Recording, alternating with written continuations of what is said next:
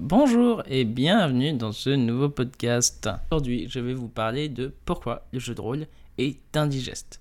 Et c'est un peu comme la crypto-monnaie, ce sont vraiment deux secteurs qui sont indigestes tous les deux, c'est pour ça que je veux faire cette comparaison-là.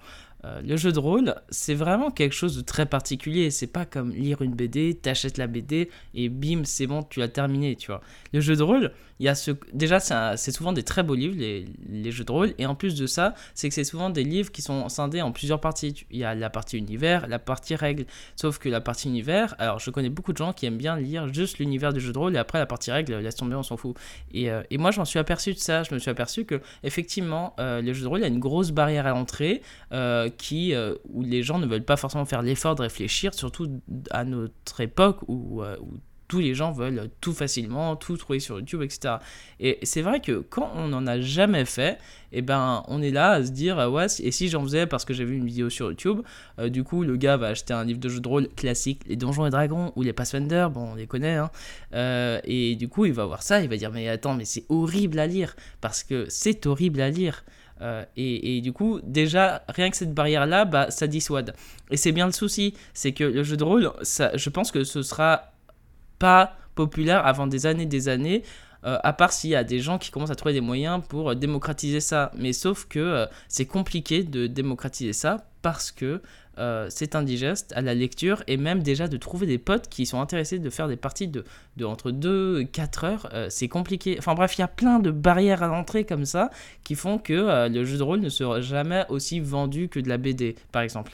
Et c'est un peu comme la crypto-monnaie. La crypto-monnaie, vous, avez vu la hype de 2021 où les gens, ils ont acheté massivement de la crypto en disant ouais, je vais être millionnaire, etc. Et au final, bah, la crypto s'est effondrée et bim, ils ont tout perdu. Parce qu'en fait, les gens ont acheté ça mais ils comprennent rien au projet. Ils ont vraiment trouvé un projet comme ça et euh, ils l'ont acheté parce que c'était un peu. Euh, voilà, ils avaient trouvé ça sur YouTube et ils avaient dit ah, ce projet il a l'air intéressant et je sais pas ce qu'il fait, mais j'achète parce que j'en ai entendu parler. Et c'est pareil. Et en fait, c'est la crypto, c'est exactement la même chose. C'est des barrières à l'entrée où les projets sont complexes et du coup, on n'a pas envie de s'y intéresser parce que les gens veulent gagner de l'argent rapidement. Et c'est Enfin, pour moi, les, deux secteurs sont un peu pareils. Alors, pas sur les mêmes points de vue, mais sur euh, ce côté où il y a des barrières à l'entrée et ça demande de réfléchir. En plus de cela, euh, j'ai pu constater que euh, quand on dit ouais, je fais du jeu de rôle, on est souvent considéré comme un geek, un peu introverti, et on est là dans notre chambre dans le noir à faire des trucs bizarres. Enfin, voilà quoi. On connaît cette image un peu du, du rôliste classique. Et, et en fait, cette image, elle est un peu vraie. Enfin, honnêtement, hein, je pense que les stéréotypes viennent quand même de, certaines choses. Dans le sens où, euh, alors, effectivement, je pense que tous les rôlistes ne sont pas euh, autistes et d'introvertis euh, chez eux, hein, et avec leurs potes bizarres. Je pense qu'il y a effectivement des exceptions, mais je pense qu'une majorité, c'est ça. Alors, c'est horrible ce que je dis, hein, parce que moi, j'ai sorti un livre de jeu de rôle, et effectivement, je jouais des heures et des heures avec des potes. Sauf que je m'en suis aperçu, c'est que souvent, c'est des gens introvertis, c'est des gens qui euh, qui, ne se connectent pas vraiment au monde et au réel. C'est des gens qui sont dans leur monde imaginaire. Et euh, alors attention, c'est vachement bien. Hein. Euh, là, là, je fais juste vraiment enfin j'étale juste un côté assez réaliste de, du jeu de rôle vu par le grand public on peut faire un parallèle avec plein de domaines différents, comme le manga, où euh, au final, euh, il y a beaucoup de gens qui sont tellement à fond dedans, c'est pour, pour euh, un peu fuir cette réalité, tellement introverti et on a du mal à parler aux gens que qu'on lit beaucoup de mangas, etc. et qu'on ne se connecte pas au réel. Et, et, en plus, bon, après, la différence entre le manga et le jeu de rôle, c'est que le manga, c'est grand public. Maintenant, c'est socialement acceptable de lire beaucoup de mangas. Euh, mais parce que c'est facile, c'est de la lecture rapide, euh, voilà, surtout à notre époque où on peut plus se concentrer. Le, manga, ça se lit en 20 minutes, il y a très peu de texte, il y a plein de dessins, enfin c'est très bien. C'est marrant dans la façon dont euh, j'expose toutes ces idées-là, j'ai l'impression d'être ultra méprisant. Alors que moi-même, je lis beaucoup de mangas, je lis beaucoup de livres, j'adore le jeu de rôle.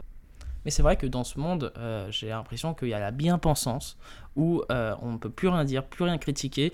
Ça m'a fait rire, euh, là je digresse un peu, mais c'est Thibaut InShape qui un jour avait mis le, drapeau français dans sa salle de sport et tout le monde dit Ouais, t'es un gros facho Et je me dis Mais non, mais les mecs, c'est bon, il met juste le drapeau français, calmez-vous. Et en fait, je, me rends compte d'un truc, c'est que.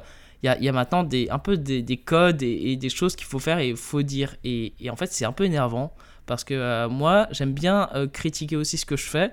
euh, ce que je lis et tout ça, j'aime bien remettre en question un peu tout ça. Et, et je pense que c'est important de le faire parce que sinon on n'évolue pas en fait. Si on se dit toujours ouais tout est trop bien, c'est trop bien, la vie est trop bien, enfin bref. Non, même si, alors là je dis ça, mais la plupart des gens, leur vie c'est toujours ouais, faut se tailler les veines vite. bref. Je fais de l'humour, mais je sais que c'est très dur pour beaucoup de gens, etc. mais bref, ce que je veux dire, c'est que effectivement, le jeu de rôle n'est pas une entrée facile.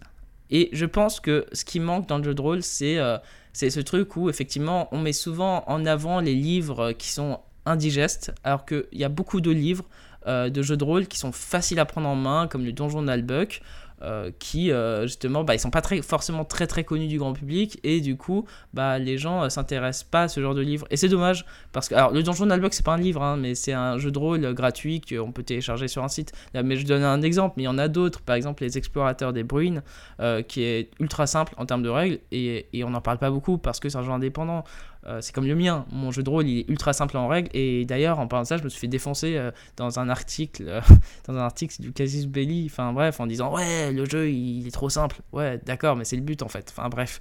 Et d'ailleurs, ils m'ont dit que j'ai signé aussi mal. voilà, mais bref, ça, ça m'a fait rire.